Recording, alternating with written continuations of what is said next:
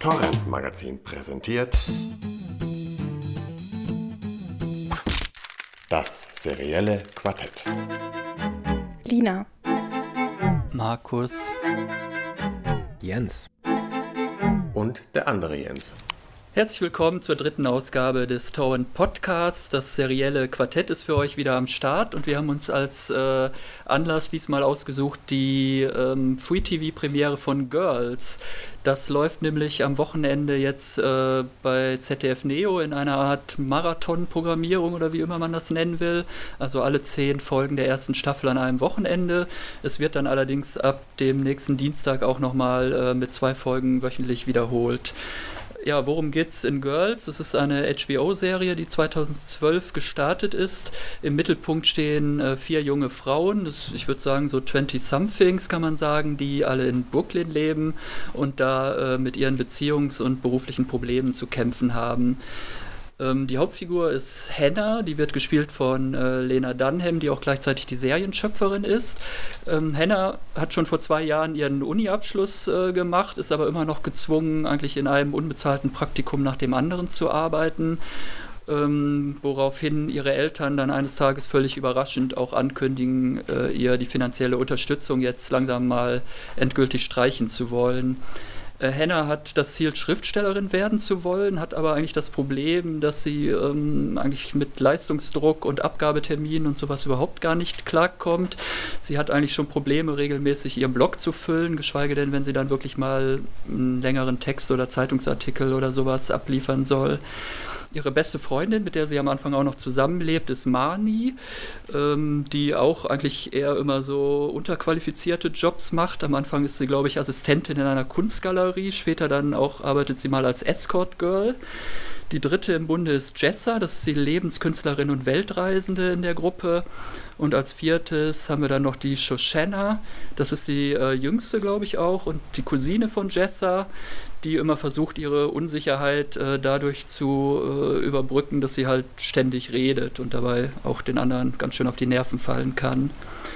Interessant ist noch, dass das wirklich eine Serie ist, wo man sagen kann, das ist ganz und gar die Schöpfung halt von dieser Hauptdarstellerin Lena Dunham, die äh, bei allen zehn Episoden äh, der ersten Staffel auch am Drehbuch beteiligt war. Entweder hat sie es alleine geschrieben oder halt als Co-Autorin. Und bei fünf von den zehn Episoden hat sie zusätzlich auch noch Regie geführt. Ähm, ja, in Deutschland war das Ganze zuerst auf Glitz zu sehen, diesem merkwürdigen äh, Sender, wo man nie so recht weiß, wie man ihn aussprechen soll. Und jetzt, wie gesagt, äh, auf ZDF Neo. Wie hat euch denn diese Staffel so gefallen? Mir hat Girls recht gut gefallen, also vor allem im Kontrast zu Sex and the City, ähm, wo ich mich mir habe durchquellen müssen. Also hier begegne ich Frauenfiguren, die ich aus dem eigenen Leben wiedererkenne, die auch mal beruflich auf, auf die Nase fallen und nicht ständig ähm, auf die Füße. Ich finde es vor allem auch sehr gut geschrieben. Ähm, es ist sehr nah an, an äh, der Lena Dunham dran und dazu sollte man vielleicht auch sagen, dass die, die, die kam ja an sich oder wirkt fast so, als würde sie aus dem Nichts kommen. Dabei hat sie schon ziemlich viel gemacht. Also sie hat äh, schon Webserien geschrieben und, und inszeniert, selber auch. Und auch dort sind die Figuren schon sehr nah an ihrer eigenen Person dran und wie, wie sehr sie ihr eigenes ähm, Leben oder ihre eigenen Erfahrungen ausschlachtet. Ähm, das wird immer wieder deutlich und vielleicht noch deutlicher in der zweiten Staffel. Sie hat wohl auch zwei äh, abendfüllende Kinofilme schon, also Independent-Filme geschrieben und äh, Regie geführt und die Hauptrolle gespielt. Wobei ich da gestehen muss, dass ich von denen noch nie was gehört habe, zum Beispiel Tiny Furniture, was auch Preise auf Filmfestivals gewonnen hat. Aber ich hatte von der Frau jetzt vor Girls äh, noch nie irgendwas gehört. Ja, es gibt, wie gesagt, zwei Webserien, die werden wir auch verlinken ähm, dazu. Und der Haupt, ja, der Durchbruch war vielleicht eben gerade dieses äh, Tiny Furniture, wo auch schon äh, Jemima Kirk spielt da auch schon mit und Alex äh, Karpowski, spricht man den so aus? Der ist für 50.000 Dollar entstanden, auf der Canon 7D gedreht worden, also es ist wirklich sehr, sehr low budget, hat ja aber aufgrund äh, des Festivals beim Tribeca, wo das gelaufen ist, eben auch Türen geöffnet. Und da kam eben HBO auch auf sie zu um quasi zusammen oder unter der Produktion von Judd Apatow Spricht man den so aus? Äh, ich glaube tatsächlich, Apatow. ja. Ich glaube, man sagt tatsächlich Apatow oder so, ja. Oder Judd Apatow für alle Fälle, sage ich mal. Oder äh, Jut Apatow. Tau. Jut ist auch gut, aber gefährlich bei uns, bei unserem. unserem äh Den man natürlich auch als Serienfan eigentlich lieben muss für diese Serie Freaks and Geeks unter anderem, die ich ja immer wieder nicht müde werde, äh, als, als großartige Serie hochzuhalten. Was ja, glaube ich, so sein, sein erster größerer Erfolg war, bevor er dann ins Kinogeschäft gewechselt ist. Und das Fantastische ist, dass halt HBO den äh, angeboten hat, dass sie einen Piloten drehen kann, eben unter der Produktion von, von äh, Apatow. Der Rest ist Geschichte. Das würde, wünscht man sich doch auch durchaus mal bei uns oder gibt es ein ähnliches Beispiel, wo bei uns Nachwuchsautoren, die sich halt wirklich Wunsch schreiben und wirklich abarbeiten, dass denen die Möglichkeit geboten wird, einen Piloten für eine Hauptsendezeit zu schreiben zu testen. Gibt das es über oder diese, diese Überlegung allein ist, klingt so abwägig bei uns. Wobei allzu viel Handlung im klassischen Sinne gibt es in der Serie ja eigentlich nicht. Ne? Also wenn man, also ich hatte immer so den Eindruck, man beobachtet halt so knapp 30 Minuten pro Woche halt das Leben dieser jungen Frauen, aber passiert jetzt nichts, was man irgendwie als Story im klassischen Sinne oder es gibt eigentlich auch wenig Wände oder Höhepunkte oder was man so klassisch äh, an Erzähltechniken kennt. Also bei Sex and the City dann im Vergleich, direkten Vergleich aber auch nicht. Also wo es auch nur horizontal darum geht, kommt Carrie mit Mr. Big zusammen oder nicht. Und hier ist es halt, kommt äh, Lena mit dem Adam zusammen. Also hier ja. kommt natürlich Hannah im Wesentlichen in jeder Folge mit jemand anderem zusammen. Und äh, wie hatte, das war glaube ich die ähm, Titelschlagzeile auf dem Missy Magazine, die da neulich mal äh, die Leonard Dunham auf dem Cover hatten, äh, Bad Sex and the City, was ich eigentlich ziemlich genial fand. Also sie gerät eigentlich immer an die falschen Typen und äh, ja, wie gesagt, in, in jeder zweiten Folge wieder an anderen und man fragt sich eigentlich die meiste Zeit, was macht sie eigentlich mit diesen ganzen Schwachmaten? Hm. Es ist so, das ist mein Problem, das ich mit der Serie habe. Also sie hat mir wirklich gar nicht gefallen, die Serie. Wobei Jens jetzt ähm, da ein ziemliches Sprungbrett gibt, äh, ähm, liefert, dadurch, dass er das so fair, die Leistung dieser Frau ähm, äh, in den Vordergrund stellt. Das ist natürlich eine, eine große Leistung. Es ist toll, dass sich ein Sender sowas traut, ja. Aber wenn ich die Serie an sich beurteile, ähm, beurteilen möchte, hat sie mich wirklich die ganze Zeit geärgert. Also einmal hat mich wirklich geärgert, dass sie keine Geschichte erzählt und Sex and the City ist ja wohl schon lange kein Maßstab mehr ja, ich habe mich wirklich gelangweilt. Also ich hätte sie nicht weitergeguckt, wenn wir sie nicht hier hätten besprechen wollen. Es gibt ähm, eine zehnminütige Streitszene, mit der man auch nie, noch nicht zu viel verrät, am Ende, am Ende der ersten Staffel, wo sich tatsächlich äh, zwei ähm, ja nicht besonders wortgewandte und auch gar nicht besonders interessante Menschen äh, auf einem wirklich niedrigen Niveau darüber streiten, wer jetzt von beiden die bessere Freundin ist. Das fand ich richtig beleidigend, mir das angucken zu müssen ich ähm, als Frau war ich auch, also ich war völlig schockiert, dass mir, also ich zum Beispiel, ich halte relativ viel vom Missy Magazin und ich äh, war völlig überrascht, dass die Serie, die ich, an die ich jetzt mit sehr, sehr hohen Erwartungen gegangen bin, ähm, mir diese Frauen als, äh, als Alternative zu Sex and the City präsentiert. Das ähm, finde ich ganz beleidigend. Also grundsätzlich ähm, erscheinen die mir alle recht dumm, vielleicht irgendwie künstlerisch begabt in irgendeiner Weise bestimmt, aber gar nicht lebensfähig auch, also äh, wirklich, Sex and the City wäre nie eine Serie gewesen, die ich in irgendeiner Form als positiv darstellen will. Aber immerhin sind die Frauen alle, also arbeiten für ihr eigenes Geld und sind in irgendeiner Form selbstständig. Das ist, äh, ist bei Girls nicht so. Ähm, die sind aber auch alle jünger, ne? Die sind, sie sind also jünger, oh ja, sie sind jünger. Das merkt man ja bei jeder Äußerung, die sie tätigen. Sie, sie, zanken sich wirklich am laufenden Band ja eigentlich um Männer oder, oder eigentlich um kleine Booby-Lines. Und es ist auch das, das einzige, der einzige Lebenssinn. So letztendlich läuft dann immer, wenn, immer alles darauf hinaus, dass, dass, dass man doch einen Kerl haben will. Und die, das Finale von der, von der ersten Staffel ist ja auch irgendwie, dass dann sich doch alle in so einer in so einer Standardbeziehung aus dem Bilderbuch dann irgendwie finden, ne? Auch so so so Mann-Frau-Beziehung. Das, was ich sehr als ähm, ja als richtig enttäuschend empfinde. Und eigentlich dachte ich zu Beginn der Serie, die wäre darauf ausgelegt, eigentlich Freundschaften zu zeigen oder zu zeigen, was was Freundschaften durchmachen müssen oder irgendwie.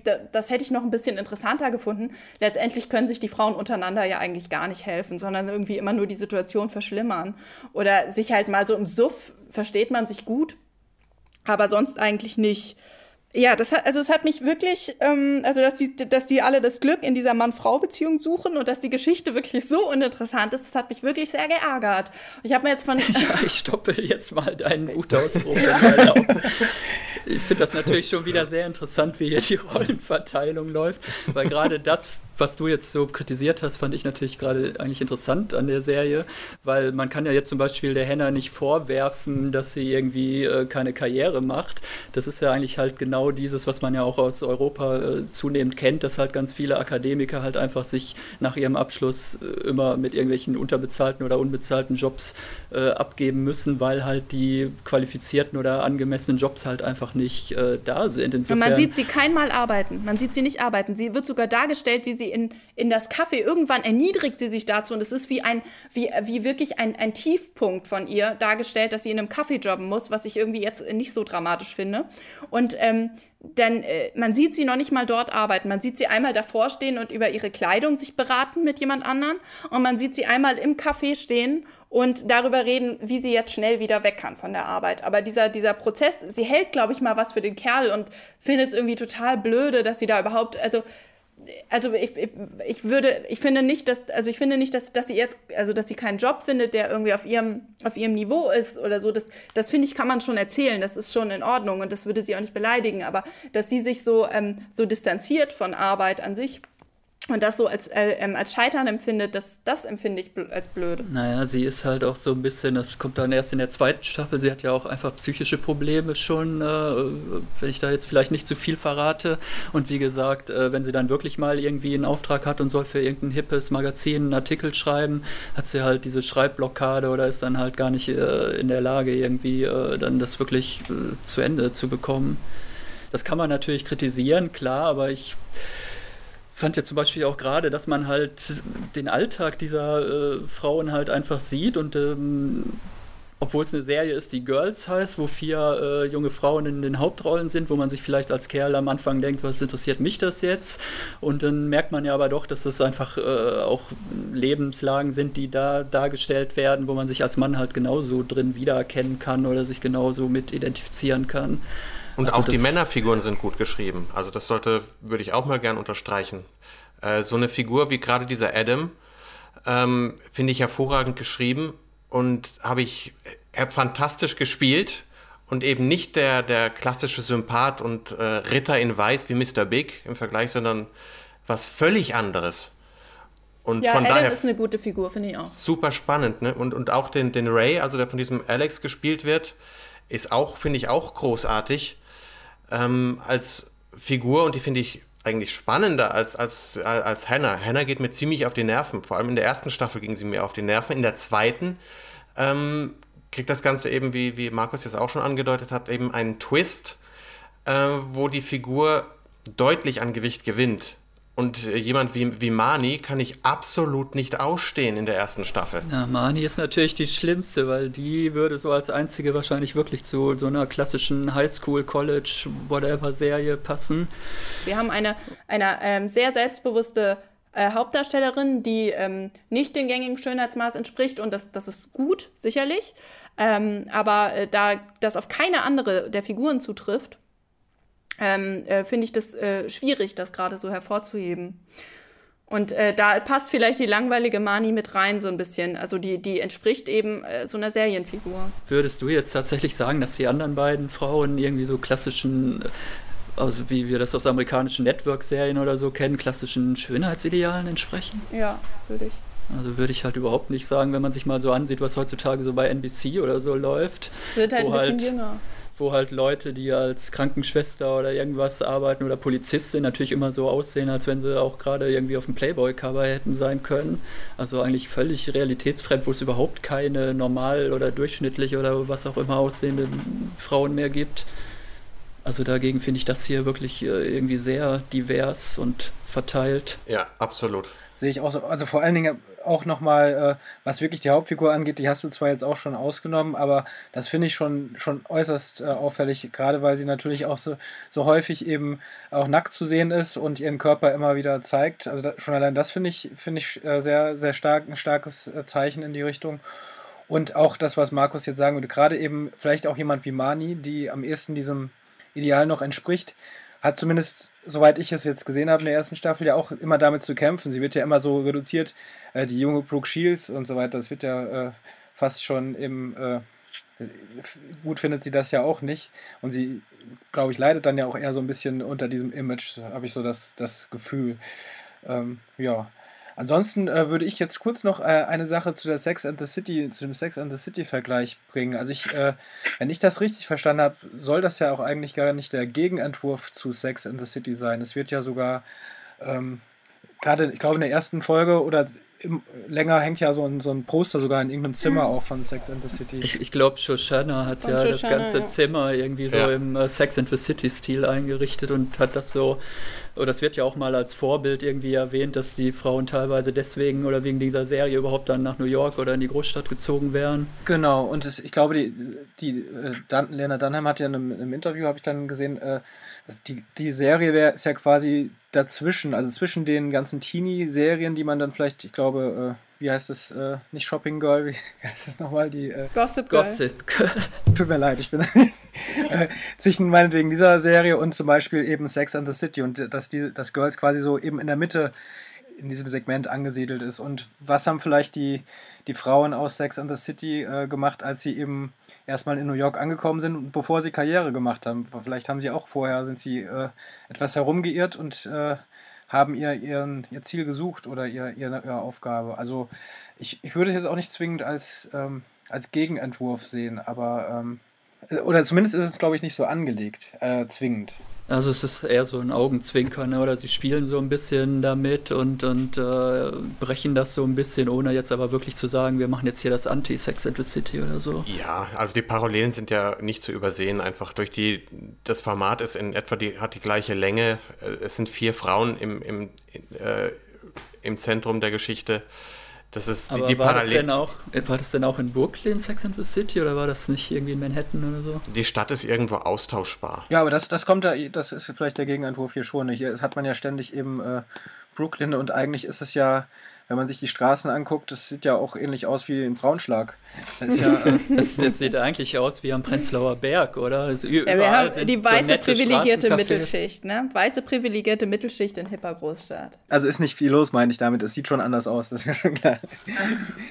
Das war ja auch so ein Vorwurf, der dann nach der ersten Staffel der Frau Dunham entgegengebracht wurde von vielen Kritikern, dass da halt, äh, dass ja eigentlich, dass sie Rassistin wäre, mehr oder weniger, weil eigentlich nur die typischen White Anglo-Sex weißen äh, Americans halt vorkommen und überhaupt ja, keine schwarzen Figuren oder so. Das ist natürlich Quatsch. Das wurde ja, das wurde früher schon immer Friends vorgeworfen und so ist es genau richtig. Solche Frauen haben keine schwarzen Freunde. Das ist, ähm, das wäre, Wobei, das wäre total der, konstruiert gewesen. In der zweiten Staffel dann auch darauf reagiert hat und praktisch äh, als Reaktion auf die Kritikervorwürfe dann äh, eine Figur eingebaut hat.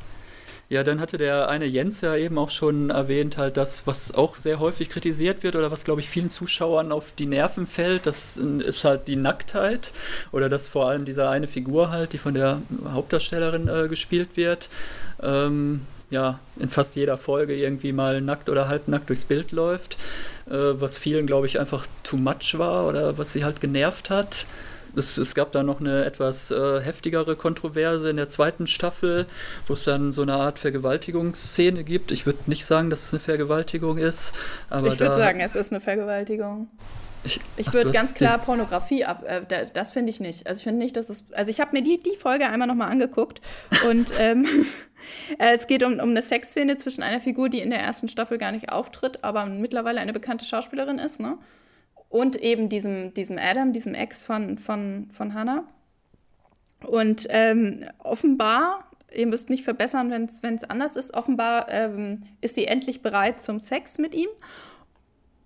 Und ähm, ja, und während des Sexes, der halt ja für, für amerikanische Verhältnisse vielleicht irgendwie ein bisschen krass ist, ich, ich hatte schon das Gefühl, sowas schon mal gesehen zu haben, wird ähm, äh, entscheidet sie sich eigentlich anders. Und sie sagt mehrfach, dass sie das nicht will, was er tut. Und, sie, und er tut es mit voller Absicht trotzdem.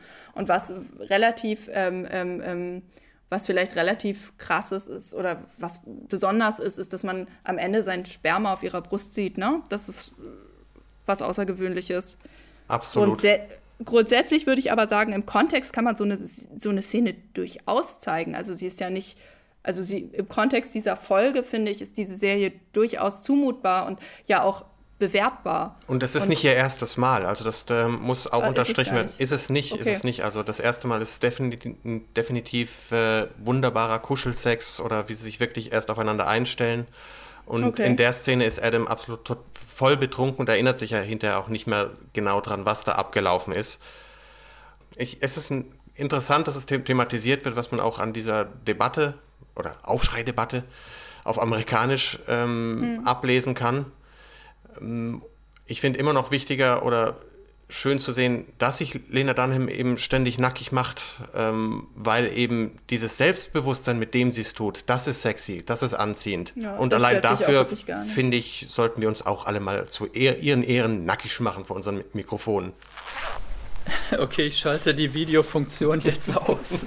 Ich sitze nie anders hier. Das finde ich, also das finde ich auch, das stört mich wirklich auch überhaupt nicht, dass diese, dass diese Hauptfigur häufig nackt ist. Es erscheint mir auch nicht so konstruiert wie, also wenn man jetzt drauf achtet, okay, vielleicht ein, zwei Mal ist es ein bisschen überflüssig, aber in der Regel eigentlich ist sie eben eine Figur, die häufig nackt ist. Und in den Szenen ist es jetzt auch nicht völlig abwegig, dass sie nackt ist. Also das hätte mich jetzt gar nicht gestört. Und es stört mich auch schon gar nicht, irgendwie einen nackten Frauenkörper zu sehen. Das ist ja, äh, das ist ja völliger Quatsch. Also Ja. Also es können, man könnte natürlich das äh, mal den Umkehrschluss probieren oder fragen oder der, der Serie höchstens vorwerfen, warum machen sich nicht in, in Girls nicht auch mal unattraktive Männer nackig Also vor der dieser Kamera? Adam ist ja auch eigentlich fast immer, naja, einigermaßen nackt. Der ist aber auch Ja. gut gebaut, ne?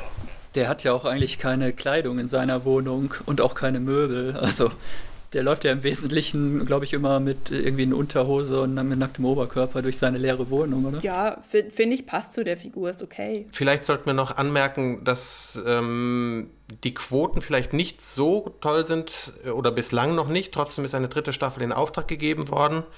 Äh, die erste Staffel ist ja auch Emmy nominiert und die Serie ist definitiv ein Kritikerliebling. Ähm, aber haben wir ein abschließendes Urteil dazu oder eine Also Empfehlung? Ich, ich, ich fand super, ich muss sagen, ich bin ja mit dem Output an neuen Serien von HBO in den letzten Jahren überhaupt nicht mehr irgendwie einverstanden oder interessiert mich eigentlich fast gar nichts mehr.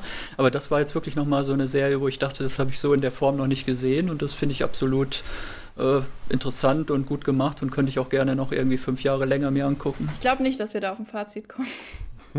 also, ich, ähm, äh, ich kann wirklich gar nichts damit anfangen. Und die Quote ist, glaube ich, immer noch besser als bei Family Tree, oder? Das ist ja diese HBO-Serie, die völlig untergegangen ist, über die niemand schreibt und die, glaube ich, auch keiner guckt. Und deswegen reden wir auch nicht darüber. Und deswegen reden wir auch nicht Ja. darüber, denn hier wird, wird nur über quotenträchtige Sendungen gesprochen, weswegen wir jetzt natürlich auch äh, sanft überleiten zu ZDF Neo, wenn wir schon beim Thema gute Quoten sind. Äh, weil wir wollten das ja auch ein bisschen zum Anlass nehmen, jetzt die Ausstrahlung bei ZDF Neo, um noch ein bisschen mal wieder über das leidige Thema der Sendeplätze bei deutschen Sendern zu diskutieren. Jetzt wer- werden also die kompletten zehn Folgen an einem Wochenende versendet, irgendwie jeweils fünf Folgen ab 22 Uhr.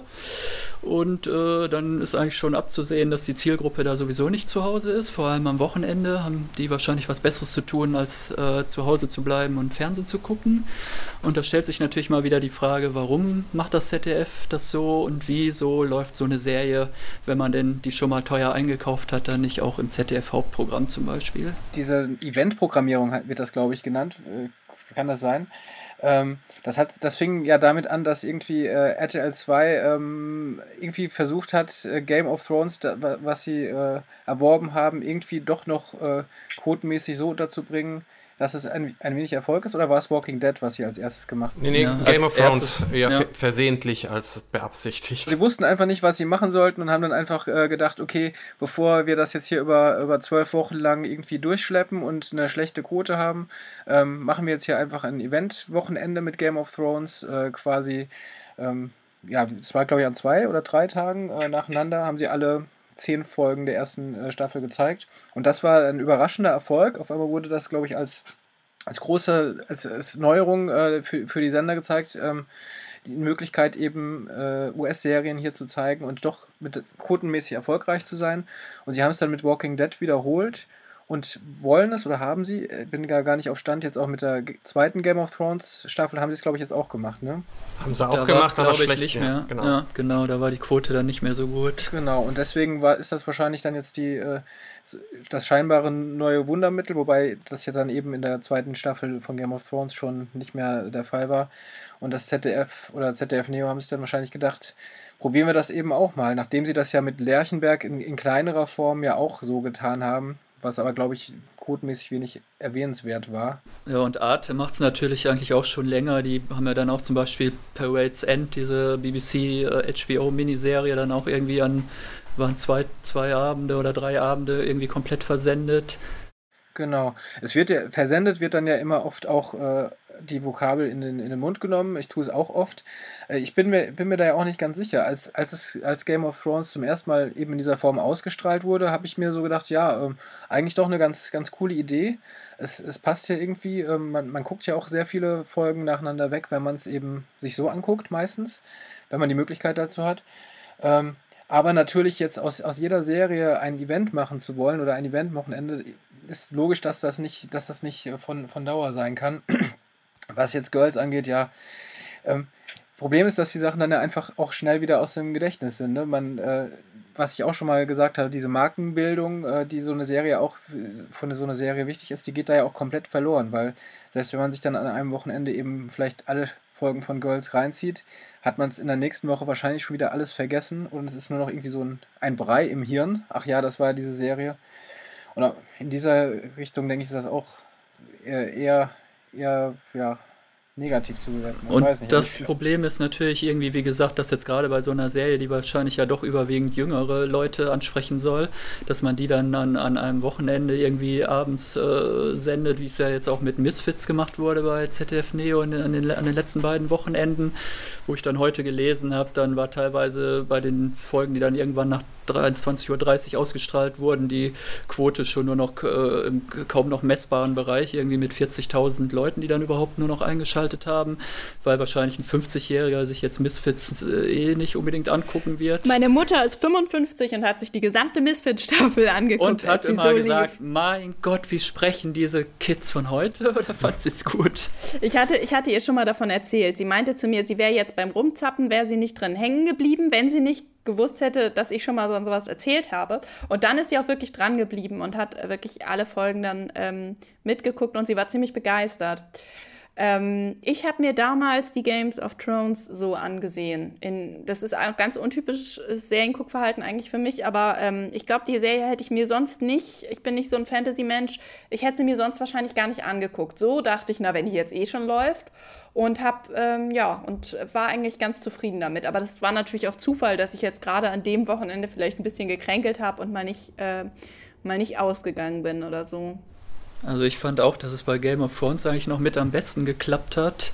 Weiß jetzt nicht, woran es lag. Vielleicht wirklich an dieser komplexen Erzählweise. Es war natürlich auch ab 20.15 Uhr und dann nicht, dass es irgendwie bis äh, 1 Uhr morgens ging, glaube ich. Ah ja, das ist auch wichtig. Stimmt, ja. das war nicht mitten in der Nacht. Also Game of, aber es, in der Nacht kam quasi nochmal die ungeschnittene Fassung, wenn ich mich recht erinnere.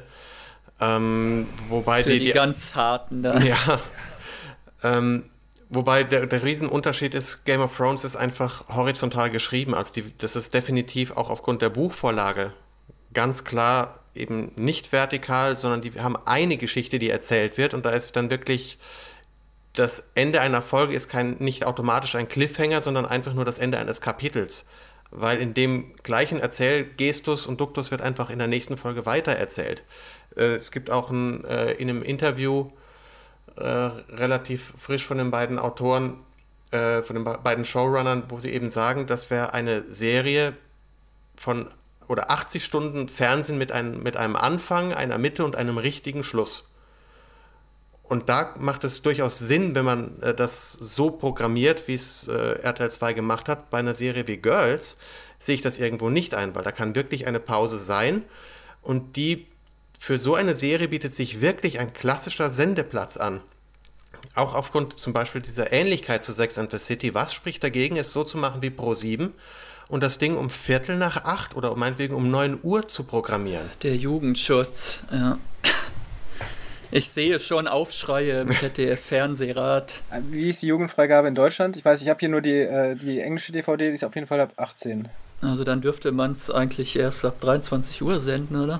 Nein, aber warum denn bitte? Ich meine, die macht sich doch nur nackig und das kriegt man doch auch so schon anders um die ja, Ohren gehauen. Das ist beim Fernsehen anders als, also da bin ich jetzt auch nur Laie, aber es ist beim Fernsehen anders als, als ähm, für Verleih und für äh, Kino. Beim Fernsehen ist es ja die Selbstkontrolle Fernsehen und äh, die bewertet im Kontext. Also die sagt, diese Szene ist äh, im Kontext so und so dargestellt, das kann man so und so verarbeiten. Also die hat andere Bewertungskriterien.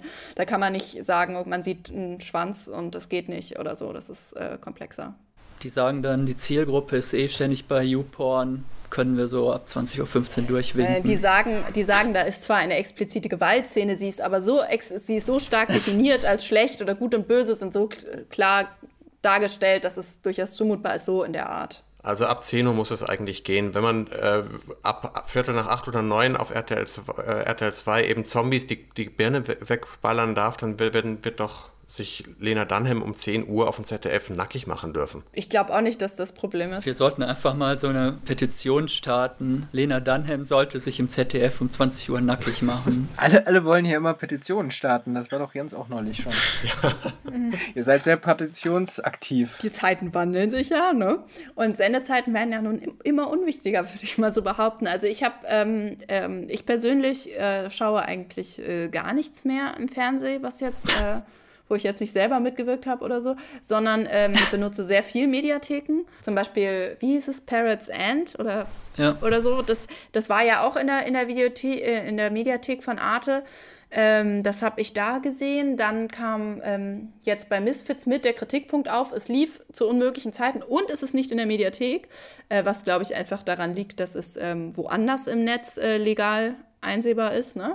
Ich glaube glaub bei iTunes, ja bei myvideo.de auch. Oder da, ja. Genau, und da kann man es auch im Original gucken übrigens. Da darf man immer wählen zwischen den Versionen. Ähm, mit Werbeunterbrechung. Ja, ist es nicht so, dass eigentlich ich habe da jetzt keine Zahlen, aber es ist doch so, dass eigentlich 90 Prozent der Bevölkerung immer noch hauptsächlich normales Fernsehen einschalten.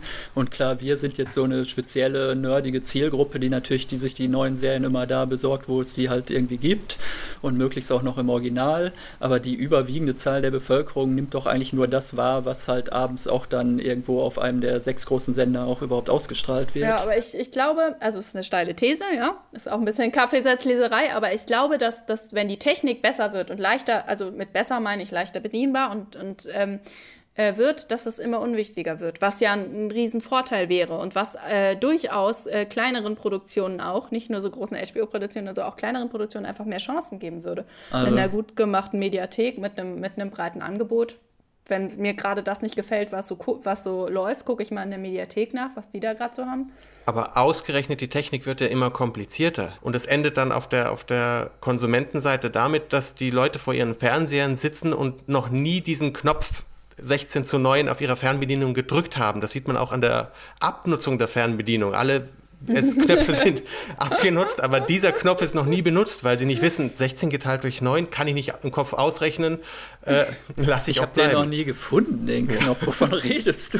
Bei mir heißt der Format. Letterbox, genau. Und das ist die tolle Technik, die eben leider nicht so bedienbar ist und zwar die, das Versprechen macht, immer besser zu werden, tut es aber auch, aber leider wächst gleichzeitig damit der, der eigentlich der Anspruch an den Kunden und Zuschauer sich mehr damit vertraut zu machen, um damit überhaupt umgehen zu können. Was sind denn, was sind denn eigentlich die, die Alternativen zur linearen Ausstrahlung? Weil ich glaube, auf das deutsche Netflix, da müssen wir irgendwie noch so lange warten, bis das Bundeskartellamt abgeschafft wurde.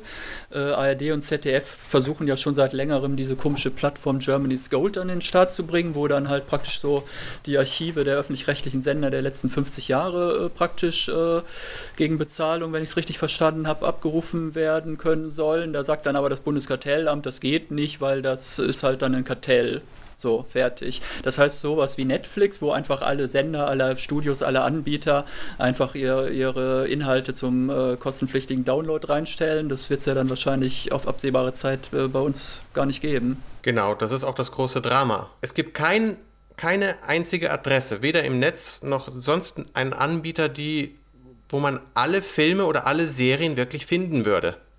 gibt es nicht. Also man muss das eine, bei Game of Thrones muss man eigentlich bei, über äh, HBO Go gucken und das geht dann eben nur über das Sky-Abo. Ähm, andere Sachen oder Netflix, dann, dann House of Cards, wenn man das von David Fincher produzierte und äh, Regie geführte äh, Serienwunder mit, mit Kevin Spacey sehen will, braucht man einfach Netflix und ich kenne viele Leute, die sich über Proxy in Amerika angemeldet haben, um das überhaupt sehen zu können. Es ist nicht publikumsfreundlich. Und das, der, der Long Tail ist dann noch das ganz, ganz andere, also wo Germany's Gold vielleicht zumindest beim deutschen Markt in die Richtung mal gehen würde.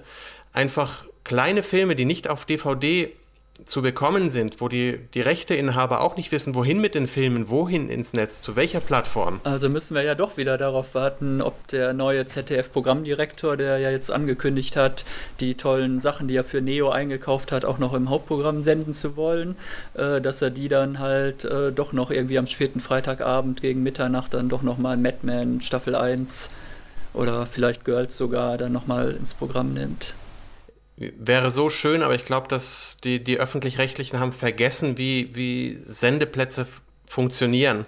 Also man hat ja, ähm, das passt wunderbar auch zu Girls, weil Doris Dörrie hat vor drei Jahren versucht, mit einer Serie äh, zu vier Frauen in den Wechseljahren mit sechs mal 45 Minuten ähm, zu landen im ZDF und das ZDF hat sich nicht durchringen können und wusste lange nicht, wo sie das überhaupt positionieren und platzieren sollen, diese Serie. Und als sie dann endlich einen Senseplatz gehabt, gefunden haben, war es wo? Parallel zur Champ zum Champions League Viertelfinale und Europa League. Und, und dann heißt es natürlich hinterher, ja, die Quote war nicht da, ne? Und das hat ganze Ehen, glaube ich, auch zerstört dann, ne, wahrscheinlich. Für alle Familien, die keinen Zweitfernseher hatten. Also so Klimawechsel von, von Doris Dörrie habe ich zum Beispiel auf keinem der Portale gefunden, weder bei iTunes, äh, Watch Ever bietet das nicht an. Es ist einfach nicht zu finden und das Einzige, wo man es findet, ist eigentlich auf DVD und dem, äh, ich glaube, Love Film oder wie heißt das Portal von, von Amazon. Da hat man ein gutes Format und traut sich das dann nicht mal. Ich meine, es geht nur um sechs Wochen das mal durchzuhalten. Und nicht mal dafür haben sie den Atem. Was ist eigentlich aus den sechs Folgen Weißensee geworden, um nochmal einen kleinen Running Gag einzubauen? Ja, gucken wir mal im Herbst, ne? Schauen wir mal, ob es wirklich kommt, ne? Es wird bestimmt kommen, oder? Also das, das wird schon passieren, bestimmt, nur... Nur, ja. wo, nur wo und wann? Ja. Das ist die Frage. Im, im MDR montagsabends um 23.15 Uhr oder so vielleicht. Wir warten jahrelang, dass endlich dieser Sendeplatz am Dienstagabend frei wird und dann läuft es plötzlich Mittwochabends um 10 oder so, ne? Da müssen wir aber auch mal ein bisschen flexibler sein, Markus. Nee, ich gucke immer nur Dienstagabend 20.15 Uhr ARD. Tierärztin Dr. Mertens und so und schöne Serien fürs Gemüt. Ich kann mich an meine Sozialisierung dort einfach erinnern, wo es im Vorabendprogramm vom, bei der ARD Serien wie der Fahnder gab, wo sich Dominik Graf und Konsorten wirklich ausgetobt haben.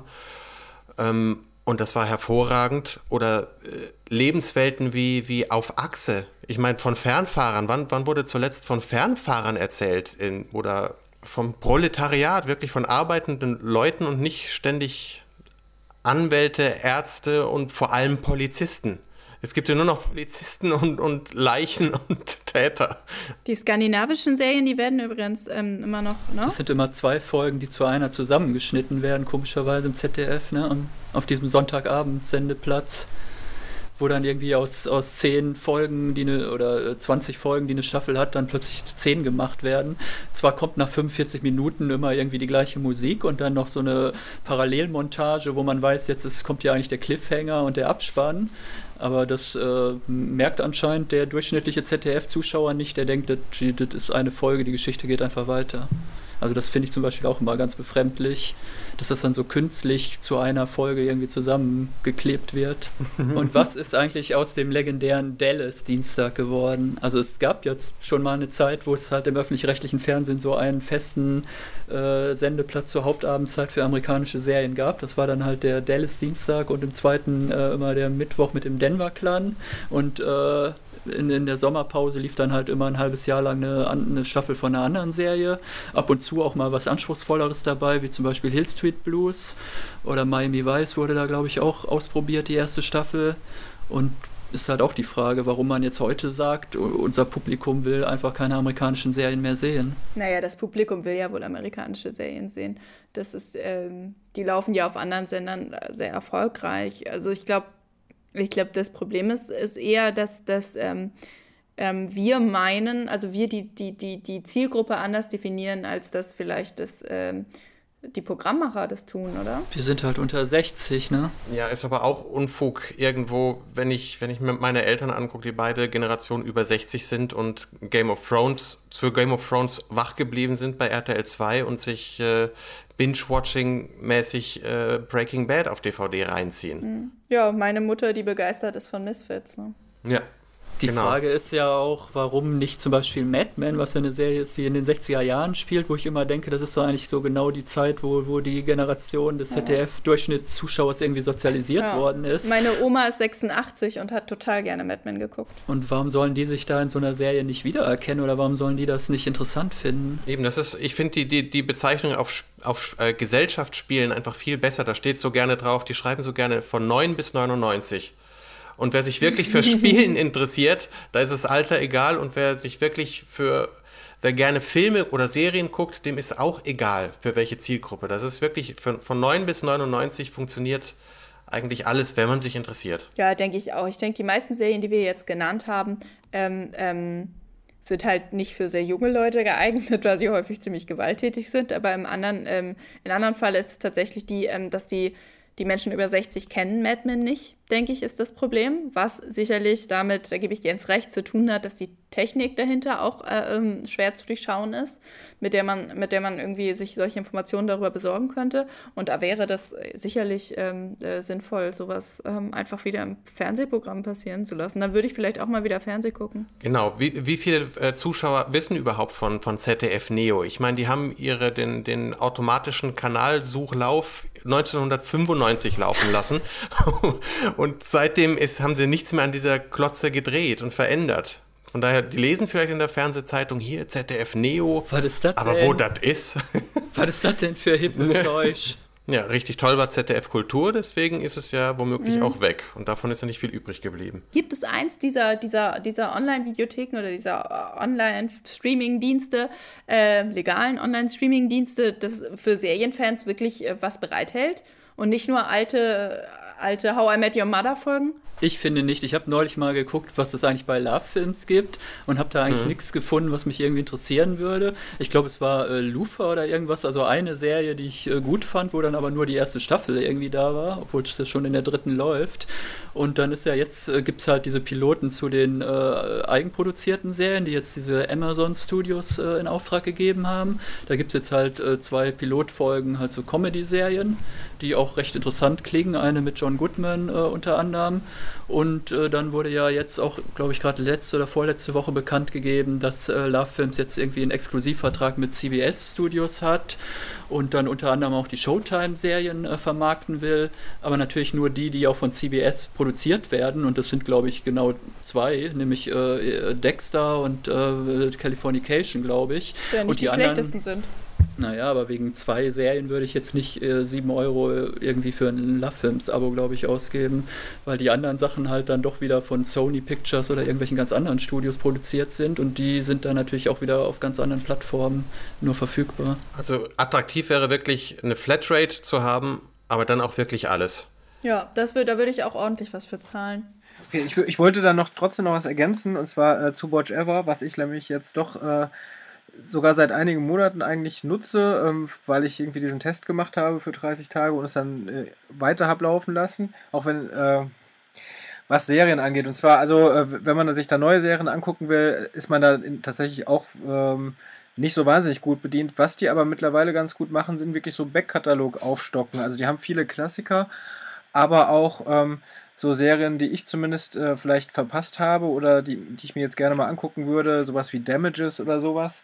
Äh, also schon neuere Serien, aber halt jetzt nicht, oder Justified zum Beispiel, äh, fangen sie jetzt nach und nach an, dass die, die, die Staffeln reingehen. Das finde ich eigentlich schon recht positiv.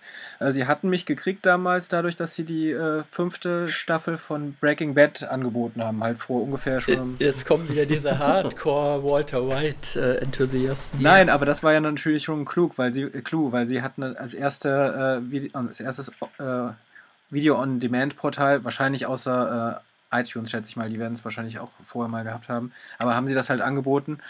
Und ähm, ich finde, das finde ich schon okay. Es ist aber halt, also neue Serien kommen natürlich nicht. Sie hatten Lerchenberg, das war äh, die neueste, neueste Serie, glaube ich, die, äh, die direkt drin war. Viewstar, das war's, das wollte ich empfehlen. Scharf nachgedacht? Nee, die E-Mail gefunden. okay. Viewstar.com, da kann man nämlich ähm, sowohl Independent-Filme, von denen selbst ich noch nie was gehört habe, als auch Serien aus untypischen Serienländern wie Kanada, Australien, äh, Großbritannien äh, kostenlos sich angucken. Sehr gut. Wow, das ist doch mal ein Link. Ich muss auch noch was ergänzen für Jens. Für den anderen Jens. Ach nee, das bin ja ich.